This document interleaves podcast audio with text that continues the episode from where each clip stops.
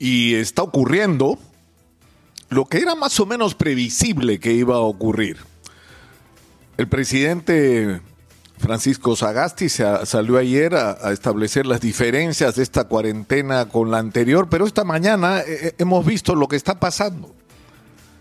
La gente masivamente en la calle, el transporte público saturado una vez más. Los inspectores de ATO han llegado como una hora y media tarde porque ya habían ha empezado a moverse el transporte y la gente y ellos no estaban donde se supone debía estar ahí, prácticamente no ha habido control de los pases eh, eh, personales, los pases laborales.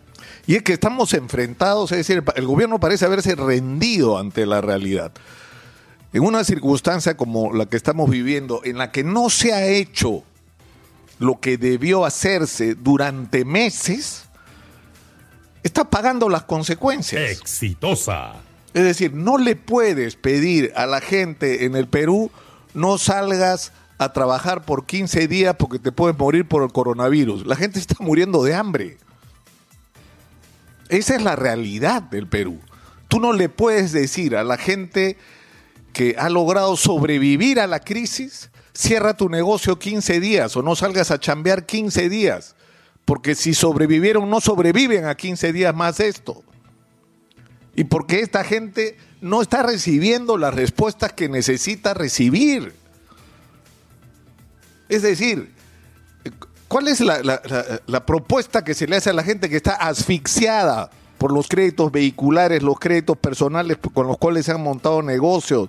Es decir, con, las deudas de las tarjetas de crédito, con todas las formas que existen de endeudamiento a los que la gente ha recurrido para activar la economía a tasas de interés criminales que no pueden pagar.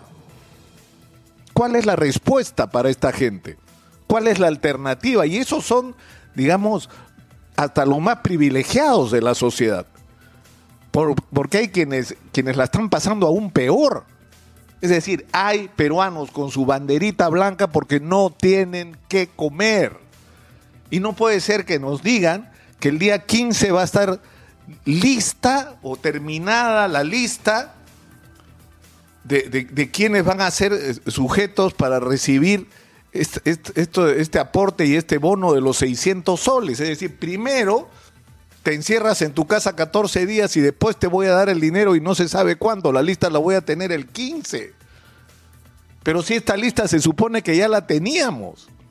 Y además no debían entregarse bonos solamente porque entramos en cuarentena, deberían entregarse bonos a aquellas personas que son en este momento millones de personas y no solamente cuatro millones y medio como pretende el gobierno, son muchos más que lamentablemente han perdido todo ingreso y que están en este momento desesperados en la calle tratando de vender algo, tratando de meterse en algún negocio informal de transportista, de cobradores, de, de lo que sea de lo que sea para comer.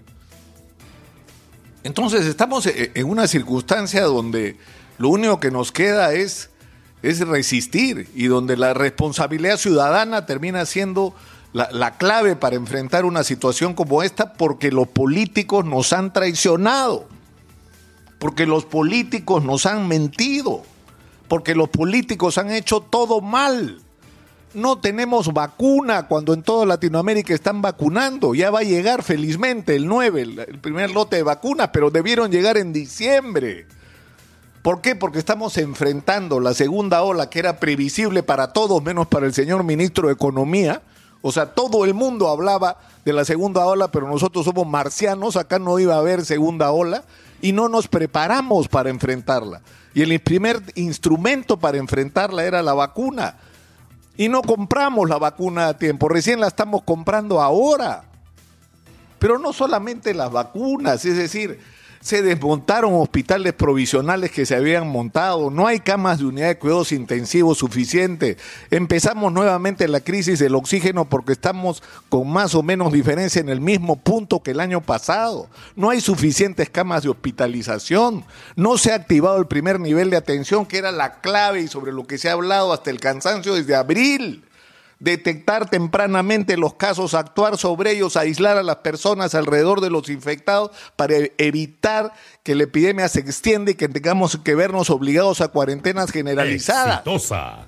Pero por Dios, ¿cuántos meses se ha hablado de esto y no les ha funcionado el oído ni el cerebro para hacer lo que había que hacer? Y encima el resumen de todo esto, en medio además de una tremenda crisis de personal, porque no les pagan a los médicos, porque no tenemos médicos, enfermeras, tecnólogos y trabajadores de la salud suficientes, porque contrataron a chicos internos y, los echaron y, y les pagaron mal y ahora los están recontratando como a muchísimo otro personal. Es decir, redujeron el presupuesto del sector salud. Lo que se había gastado o asignado para gastarse el año pasado por la crisis del coronavirus llegó casi a 27 mil millones de soles y el presupuesto de este año escasamente supera los 20 mil millones de soles para el sector salud. Es decir, ¿en qué cabeza entra que vas a necesitar el segundo año de la pandemia menos dinero que la primera. Vas a necesitar más. Pero además tienes que ejecutarlo. Casi la mitad del presupuesto del sector salud no se ha gastado. Esa es la realidad en la que estamos y que nos enfrenta, y lo hemos dicho hasta el cansancio, una crisis de liderazgo en este país. Necesitamos a la gente más capaz a cargo de los grandes problemas para dar solución a los mismos. Y existe la gente calificada. Han tenido que recurrir desesperadamente a la empresa privada para traer desde la China el primer lote de vacunas que si todo sale bien llegará el 9 de febrero. Y esto es una señal de una de muchas cosas que pudieron hacerse hace tiempo. Si se hubiera tenido esa actitud tendríamos la vacuna desde diciembre y probablemente los compromisos Em, hubieran empezado a cumplirse desde enero con cuatro, cinco, seis proveedores de vacunas como está pasando en el mundo. Exitosa. O sea, yo creo sinceramente que estamos en una situación en la que, como hemos dicho reiteradamente acá, a los ciudadanos solo, es decir, solo estamos nosotros para cuidarnos y defendernos y rezar porque las vacunas lleguen pronto y esperar que estas elecciones que hasta ahora son decepcionantes sirvan para algo, porque hay que cambiar las cosas en el Perú. O sea, no puede ser que haya ocurrido lo que ha ocurrido, ya no solamente en las últimas décadas, en los últimos meses.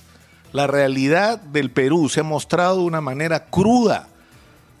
Y el presupuesto para el sector salud, cuando se ha dicho que el sector salud está colapsado, que faltan por lo menos 30 mil trabajadores entre médicos, enfermeras y demás, cuando se ha dicho que los hospitales son una vergüenza, que hay que construir 150 hospitales, que hay que construir centros de salud y primer nivel de atención, que hay que equiparlos adecuadamente, nuestro presupuesto de salud es menor que el del año pasado en términos prácticos.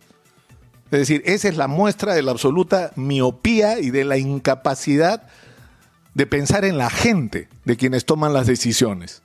Los tecnócratas están pensando en que sus numeritos, como entra plata de la minería, entra plata de la pesca, entra plata de la, de la exportación de, de productos agroindustriales, y los números empiezan a parecerles bonitos, la vida de la gente ha cambiado y no se detienen a pensar en las personas.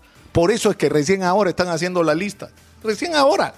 El 15 va a estar la lista para ver quiénes son los sujetos de recibir el bono de los 600 sol. Yo creo que todo depende de nosotros ahora. No solo cuidarnos, sino hacer un esfuerzo que va a tener que ser grande, así como estamos, para elegir con la mayor sabiduría de la que seamos capaces en las elecciones del 11 de abril. Y que sea de alguna manera, de alguna manera, el comienzo para que las cosas en el Perú empiecen a ser diferentes.